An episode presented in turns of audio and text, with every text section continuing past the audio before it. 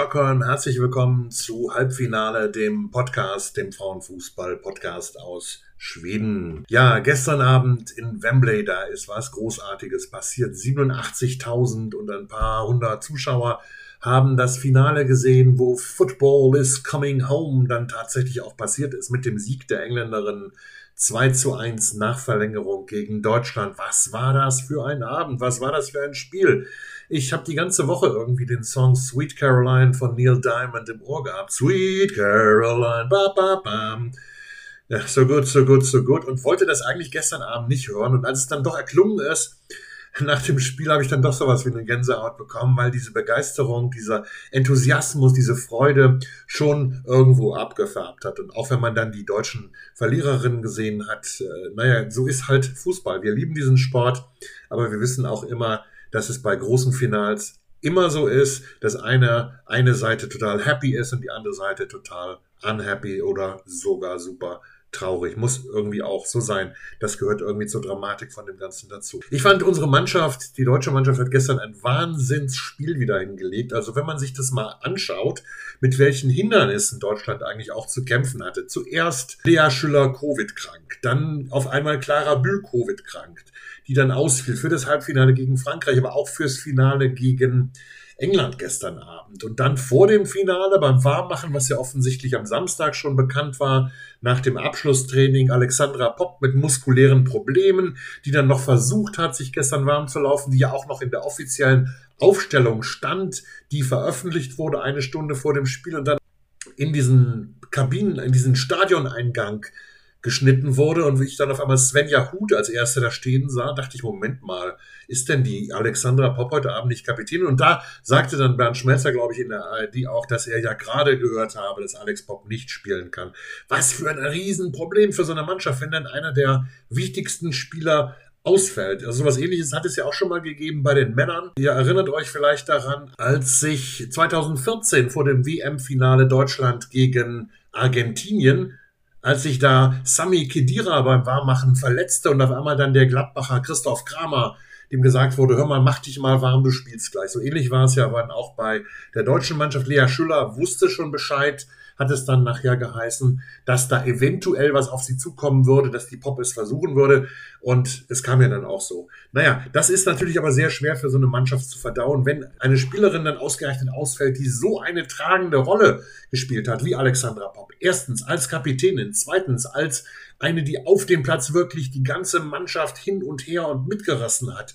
In der Defensive genauso wie in der Offensive und die dann im entscheidenden Moment immer da war, wenn es hieß, jetzt muss mal wieder einer reingemacht werden. Das war also schon ein Riesenverlust für die Mannschaft. Und Lea Schüller, die ich sehr schätze, die ich sehr mag, bin großer Fan von ihr, das, da waren die Schuhe gestern Abend doch noch ein bisschen zu groß für sie nach der Corona-Erkrankung. Und sie hat selber mal zu mir in einem Interview, aber auch in anderen Interviews gesagt, das, woran sie noch arbeiten muss in ihrer Karriere, das ist, Tore auch gegen große Gegner in großen Games, in großen Matches zu machen. Und da hat es ihr so gestern natürlich ein bisschen gefehlt an der Bedrohungskraft, die von ihr ausging im Vergleich zu der von Alexandra Popp, die ja wirklich der Star, einer der Stars dieses Turniers gewesen ist.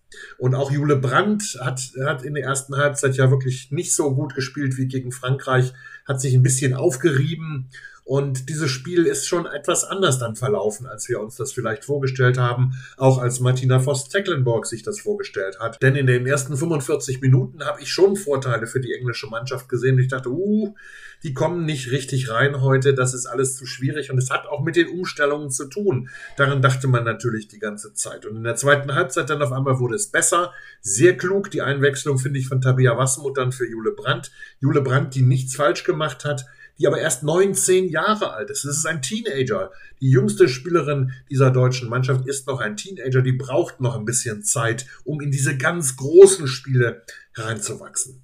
Wasmut hat ihre Sache dann gut gemacht. Magul hat mehr, hat sich ein bisschen zurückfallen lassen und Lina Magul war dann irgendwie die Alexandra Pop, denn sie hat ja nach der Führungstreffer durch Alatune, nach diesem hervorragenden Pass von Kira Walsh, der wirklich durch die deutsche Schnittstelle ging, zu, zu tun, die dann den Ball eiskalt über Merle Froms ins Tor gehoben hat, wobei ich mir schon gedacht habe, liebe Merle Frums, es gibt ja keine Schuld an dem Treffer, aber trotzdem, sie muss sich entscheiden. Geht sie raus oder bleibt sie stehen? Und sie ist dann so auf halber Strecke irgendwo stehen geblieben und wurde dann relativ leicht überlappt. Wie gesagt, nicht ihr Fehler.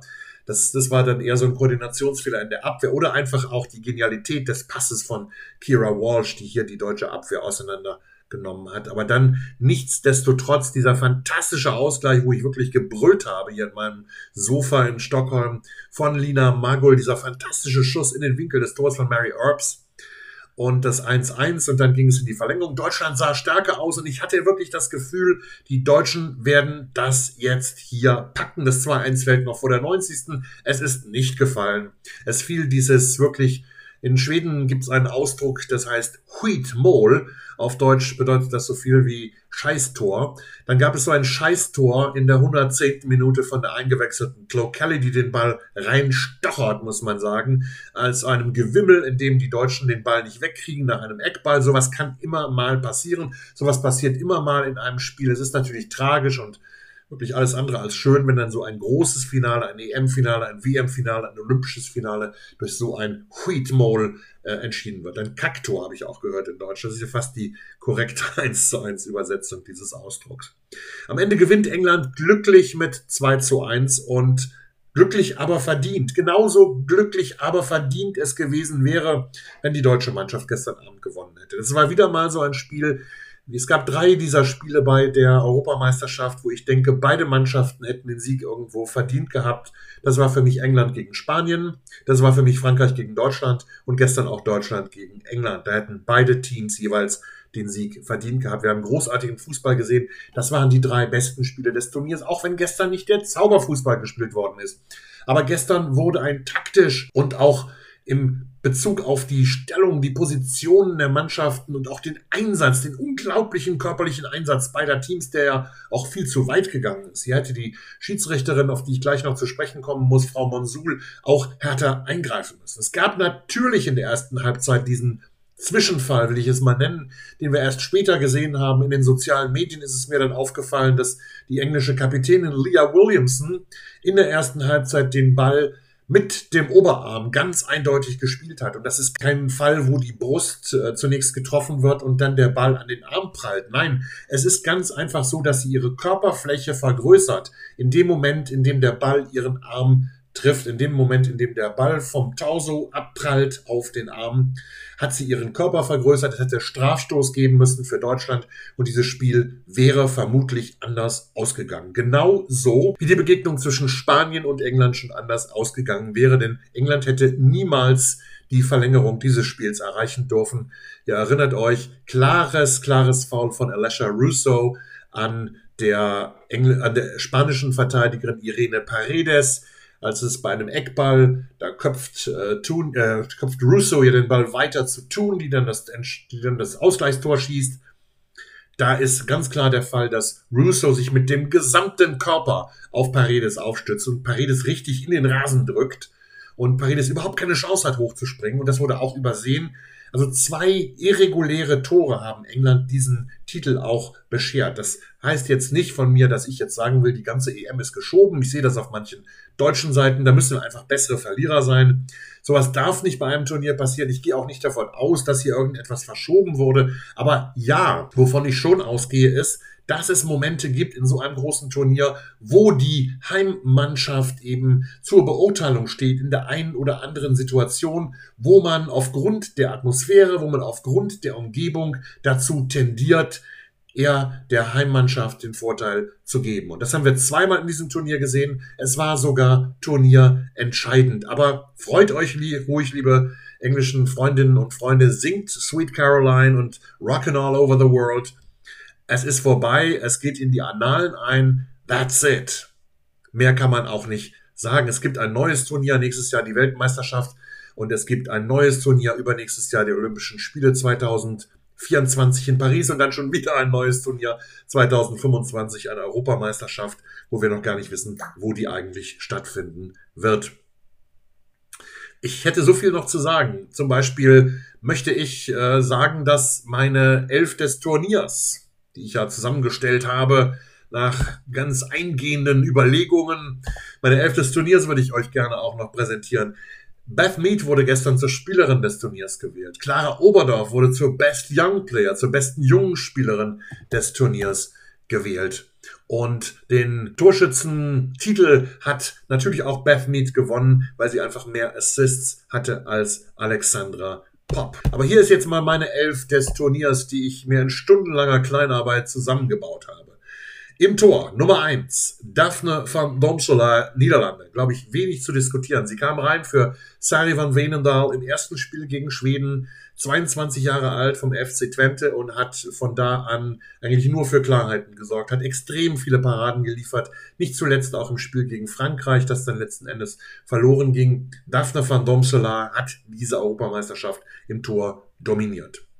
Nummer zwei auf der rechten Verteidigerposition, rechten Verteidigerinnenposition, Entschuldigung, Lucy Bronze von England. Die hat wirklich mich voll überzeugt, hat ein großes Turnier gespielt, offensiv für vieles gesorgt. Wir haben ja den Treffer gegen Schweden gesehen, der äh, sehr wichtig war. Wir haben immer gesehen, dass die gegnerischen Mannschaften sich auf sie einstellen mussten. Dennoch konnte man Lucy Bronze nie ganz neutralisieren. Zur Innenverteidigung. Nummer drei, Marina Hegering, Deutschland. Kein Thema, großes Turnier der Deutschen, die wahnsinnig viel weggeräumt hat, die sich aufgeopfert hat, eigentlich wie die gesamte deutsche Mannschaft. Und viele andere aus der deutschen Mannschaft hätten auch verdient, in diese Elf zu kommen. Marina Hegering ist drin. Ich glaube, da sind die meisten einverstanden. Nummer vier, Leah Williamson, England ist für mich auch eigentlich kaum ein Thema. Ich hätte gerne Katrin Hendrich hier auch nochmal aufgestellt, aber wir müssen doch ein bisschen objektiver sein, ein bisschen ausgeglichener sein. Und Leah Williamson ist einer der Faktoren auch gewesen, warum England Europameister geworden ist. Sicher in der Abwehr, mit dem Spiel auch in die mittlere Linie, also ins Mittelfeld, immer wieder aktiv für England, hat geordnet, hat Struktur geschaffen und hat diese Mannschaft auch auf dem Feld angeführt. Nummer 5, Jetzt kommt die Überraschung. Auf links eigentlich eine Stürmerin, Olga Carmona aus Spanien, die mich so toll überzeugt hat in ihrem Spiel gegen England. Bin ein Riesenfan von ihr geworden. Es ist vielleicht nur ein Spiel, das Carmona in die Elf, die reine Elf der Europameisterschaft gebracht hat. Aber ich war so begeistert, das habe ich mir schon damals aufgeschrieben, mit einem Fragezeichen Elf des Turniers und sie hat es bis zum Ende durchgehalten, Olga Carmona bei mir. Nummer 6, das bleibt natürlich unsere 6, das ist Lena Oberdorf, Deutschland beste junge Spielerin und vielleicht sogar die beste Spielerin dieses Turniers. Ein Wahnsinnsturnier. Was man ihr noch beibringen muss, ist, dass sie manchmal auch lernen muss, Grenzen einzuhalten. Also auch gestern wieder dachte ich, uh, die geht an die Rotgrenze ran, genauso wie übrigens einige Engländerinnen gestern an die Rotgrenze rangegangen sind. Das ist ein bisschen zu weit gegangen. Da kommt hoffentlich noch mit, der, mit dem wachsenden Alter, mit dem steigenden Alter auch ein bisschen mehr Reife hinzu, dass sie sich in bestimmten Situationen doch noch ein bisschen zurück. Nummer 8, wenn man so will, in der klassischen Besetzung einer Fußballmannschaft Kira Walsh, England. Die Frau, die in England das Spiel gemacht hat und gestern leider auch den Schnittstellenpass geliefert hat, der dann zum 1 zu 0 der Englerinnen durch Ella Thun geführt hat. Ein, ein Wahnsinnsturnier gespielt. Auch die etwas blasse Spielerin, die nicht so sehr auffällt von Manchester City. Wahnsinn. Dann als Spielmacherin in meiner Elf des Turniers ist Aitana Bonmati, Spanien, die zweite Spanierin im Team. Technisch gesehen einfach brillant ohne Ende. Eleganz kommt noch dazu, eine Spielintuition und, und sie krönt dieses Mittelfeld, dieses äh, Mittelfeld mit Oberdorf und Walsh in meiner Elf des Turniers. Und dann kommen wir zum Angriff. Da haben wir auf der Nummer 7 rechts außen natürlich Beth Mead, England. Sechs Tore, fünf Vorlagen, was soll man da noch zu sagen? In der Mitte natürlich Alexandra Alex Pop, die Neuen, die Frau, die in diesem Turnier eine Geschichte erzählt hat, wie sie eigentlich nur der Sport schreiben kann. Von ganz unten, da erinnert mich das gleich an das Lied von Frank Sinatra, if you're down and out, you just kick yourself up and get back in the race, that's life. Das hat sie gemacht. Sie war so oft unten mit so vielen Verletzungen, hat keine EM in ihrem Leben bisher gespielt, das mit 31 Jahren, war wieder verletzt im Frühjahr, hat sich wieder aufgerappelt, ist aufgestanden und wieder aufgestanden und ist in dieses Turnier gekommen und hat diese Mannschaft ins, diese deutsche Mannschaft ins Finale geführt. Und dann habe ich noch einen Platz in meiner Elf des Turniers frei. Auch das vielleicht eine kleine Überraschung für euch. Die linke Seite ist vielleicht so ein bisschen überraschend hier, aber ich möchte sie trotzdem drin haben, wegen ihrer Schnelligkeit, wegen ihrer Spontanität und wegen ihrer Klasse. Das ist Nummer 11 aus Frankreich, Kadi Diatou Diani. Äh, eine Spielerin mit einem Wahnsinnspotenzial, von der wir in den nächsten Jahren auch noch sehr viel sehen werden. Das ist eine möglichst ausgeglichene Elf des Turniers, wollte ich euch auch noch mitgeben auf die Reise. Und dann natürlich, welche Themen bleiben? Welche Themen bleiben jetzt im internationalen Frauenfußball? Und das erste Thema, das ja auch schon Martina Voss-Tecklenburg angesprochen hat in der Pressekonferenz vor dem Spiel MD-1, der MD-1, da hat sie gesagt, Sustainability, die Haltbarkeit, die Dauerhaftigkeit, dieses Begeisterung, die wir erlebt haben in diesem Turnier mit 87.000 Zuschauern, zu übertragen auf den Alltag, mitzunehmen in die nächsten Turniere, mitzunehmen in die Entwicklung des Frauenfußballs, den ich ja gar nicht mehr Frauenfußball nenne, sondern eigentlich Fußball nenne, aber das mitzutragen, damit wir die Strukturen noch weiter verbessern. Und ganz besonders in Deutschland ist das gefragt. Denn trotz der wunderschönen Reden von Oliver Bierhoff und auch vom DFB-Präsidenten, dessen Name mir jetzt nicht einfällt, Verzeihung bitte, ist es doch ganz einfach so, dass das alles lächelnde Lippenbekenntnisse sind. Und jetzt müssen wirklich mal Taten folgen. Wir brauchen in der Liga, für die der DFB zuständig ist, immer noch, weil sie dem DFB ja wohl auch gehört. In der Liga brauchen wir eine viel bessere Visibility. Diese Liga muss sichtbar sein im Ausland. Ich habe von Spielerinnen aus Skandinavien gehört, zu denen ich ja ab und an auch mal Kontakt habe, dass man nicht nach Deutschland wechselt, weil die Freundinnen und Freunde und die Verwandten dann gar nicht sehen könnten, wie die Tochter, die Schwester, die Freundin, was auch immer in Deutschland in der Bundesliga spielt, weil die Visibility, die Sichtbarkeit einfach nicht da ist. Da ist uns England um Lichtjahre voraus. England ist uns sowieso um Lichtjahre voraus, obwohl sie dieses Spiel nur knapp gewonnen haben, weil man in England schon, ich glaube 2015 diesen großen Plan gemacht hat, Jahr für Jahr für Jahr den Frauenfußball zu entwickeln und zu verbessern. Ich war 2013, es ist kaum zu glauben, war ich in England beim Champions League Finale zwischen Olympique Lyon und dem VfL Wolfsburg. Wolfsburg gewann damals durch einen Elfmeter von Martina Müller mit 1 zu 0. Ihr erinnert euch vielleicht dran. Und in diesem Turnier und in diesem Zug, in diesem Kontext dieser Reise nach London war ich dann auch draußen bei Chelsea in Tooting und habe die damals noch nicht legendäre, heute aber auf jeden Fall legendäre Trainerin Emma Hayes auch getroffen. Sie hat zu mir gesagt, in five years from now, this league is going to be the best league in the world. Und ich dachte, huh, ich hatte gerade ein Spiel gesehen von Chelsea gegen eine amerikanische Universität, das war alles andere als überragend. Und ich dachte mir, was erzählt die mir da, diese Frau? Und heute muss man ja wirklich sagen, dass die FAWSL oder WSL eigentlich Standard geworden ist. Durch die Professionalisierung aller Vereine, das war eine Voraussetzung für jeden Verein, der in der ersten Liga spielt in England. Es muss eine professionelle Struktur geben. Und zwar für Spielerinnen wie für das gesamte Umfeld. Das hat man durchgesetzt, politisch, sportpolitisch durchgesetzt. Und man hat auch einen Plan gemacht, dass man gesagt hat, wir wollen die Nationalmannschaft entwickeln. Wir tun da die Strukturen verbessern. Wir verbessern die Gehälter etc. etc. der Leute, die mit dem Nationalteam arbeiten und mit dem Ziel, Anfang der 2020er Jahre die beste Mannschaft, Nationalmannschaft der Welt auch zu stellen und auch Titel zu gewinnen. Und das hat man jetzt geschafft. Also dieser Plan ist irgendwo aufgegangen. Wir sind noch nicht so weit, dass äh, die FAWSL-Clubs die Champions League gewinnen. Chelsea und Arsenal sind beide von Wolfsburg geschlagen worden. Wahnsinnsleistung der Wolfsburgerinnen, muss man sagen. Aber es wird nicht mehr lange dauern, dann werden wir einfach den Anschluss verlieren. Und deswegen brauchen wir Sustainability, brauchen wir Entwicklung vor allen Dingen auch in der Bundesliga. Das Produkt muss aber auch besser werden. Denn lasst uns doch bitte nicht darüber hinwegtäuschen, wenn ich jetzt hier so eine flammende Rede auch schon mal halten darf, dass ganz einfach der Alltag im, jetzt sage ich doch wieder Frauenfußball, den ich zum Beispiel hier in Schweden erlebe, vor zehn Jahren hatten wir noch eine der besten Ligen der Welt. Das hat sich massiv geändert, weil andere Länder wesentlich mehr investiert haben, auch mehr investieren konnten. Und heutzutage muss ich sagen, dass ich manchmal zu Spielen hier im Stockholmer Raum gehe in der ersten Liga, das Revue passieren lasse, was ich da so gesehen habe, auch in diesem Jahr zum Beispiel, und das vergleiche mit dem Produkt, das wir in England gesehen haben, in vielen Länderspielen, dann ist das wirklich meilenweit von der Klasse entfernt. Das Produkt ist nicht so gut im Alltag, dass es auch so gut verkaufbar wäre. Also da müssen wir auch noch ran. Wir müssen das Niveau steigern in den Ligen, sofern wir das Niveau verloren haben. Insofern es eben bei den Top-Vereinen liegt, bei Rosengård und bei Hecken in Schweden, im Moment auch bei Linköping und Kristianstad, mehr dazu in dem Podcast in den nächsten Wochen, aber eben auch in Deutschland, Wolfsburg, Hoffenheim, Bayern München, Turbine Potsdam, Eintracht Frankfurt, das ist so die Spitze. Dahinter ist das Niveau dann nicht unbedingt äh, auf dem gleichen Niveau, sodass wir ein Top-Produkt abliefern den Zuschauerinnen und Zuschauern, die wir gewinnen wollen. Also wir müssen wachsen, aber wir müssen überall eigentlich auch noch Verbesserungen einsetzen. Und Verbesserungen brauchen wir auch von außen. Wir brauchen dafür Hilfe.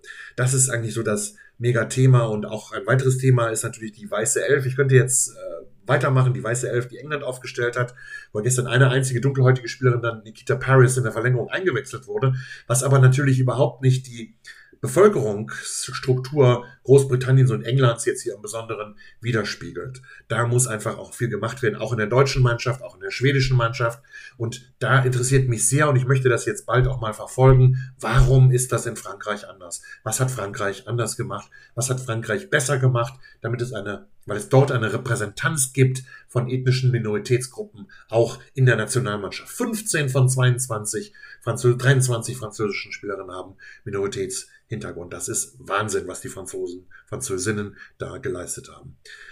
Ich habe jetzt gar nicht mehr viel zu sagen. Der Podcast wird weitergehen, natürlich nicht jeden Tag, aber ich habe mir das fest vorgenommen. Ich hoffe schon diese Woche oder nächste Woche mit dem ersten Gast, mit der ersten Spielerin ein Gespräch führen zu können. Lassen wir das nochmal im Hintergrund, wer das sein könnte, aber dann werde ich mich wieder melden mit Halbfinale aus Schweden. Bis dahin bleibe ich. Tschüss, euer Rainer Heder.